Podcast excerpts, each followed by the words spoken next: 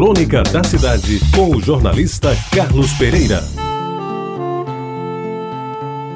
Hoje é 1 de novembro, dia de Todos os Santos. Houve um tempo que se comemorava Todos os Santos e era até feriado. Mas o que eu vou falar mesmo é a respeito do dia de finados, que acontece amanhã em todo o país. Os meus mortos?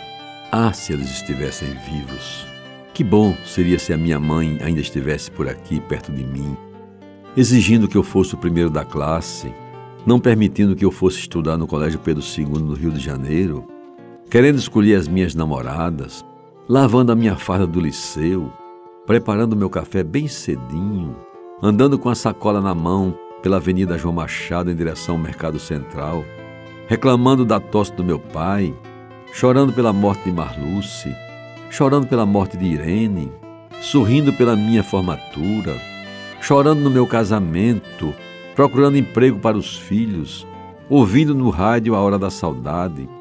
passeando de carro comigo pela cidade, me chamando de Carlinhos, como se eu nunca passasse dos 10 anos.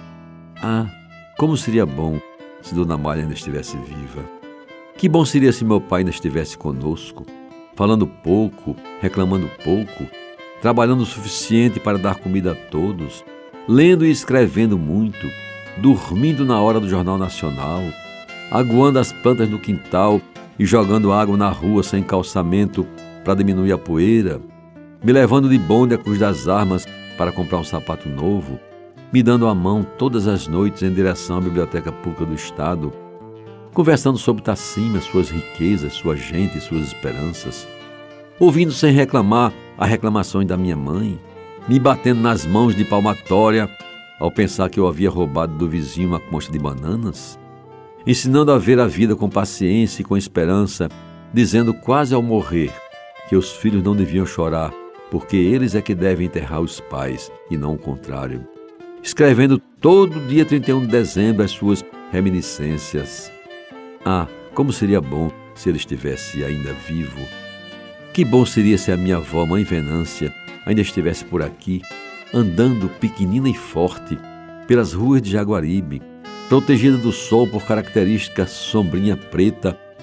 ensinando a filhos e netos como se vive o trocar dos séculos, lembrando das histórias da escravidão negra, da libertação dos escravos, do imperador Pedro II, da princesa Isabel, a quem nunca conheceu, mas de quem muita coisa ouviu falar, inclusive da passagem do imperador por Mamanguape. Ah, como seria bom se a minha avó Mãe Venância ainda estivesse viva. Que bom seria se Tia Nazinha, a minha madrinha preferida, ainda estivesse viva, compartilhando conosco a mesma casinha pequena, mas aconchegante da Rua da Concórdia, enquanto a gente se mudava para Diogo Velho,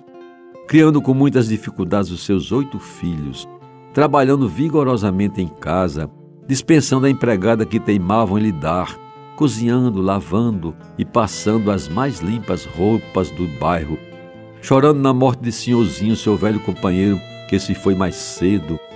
fumando o seu cigarrinho e até baforando um velho cachimbo, cuja fumaça sequer nos incomodava. Ah, como seria bom se Tia Nazinha estivesse viva. Quando os vejo, os quatro, representados nas inscrições de bronze no mesmo túmulo, os homenageio por inteiro Grato que sou pelo que por mim fizeram, ajudando-me a nascer, a crescer e a viver intensamente, como eles que viveram durante mais de oito décadas. E eu fico feliz por me sentir, de alguma forma, um produto deles e com eles ter aprendido tantas lições de vida, que um dia, se Deus quiser, também vão se transformar em simples lembrança para outros que já vieram e ainda aqueles que ainda estão por vir. Ah, os meus mortos, como seria bom se estivessem vivos. Você ouviu Crônica da Cidade com o jornalista Carlos Pereira.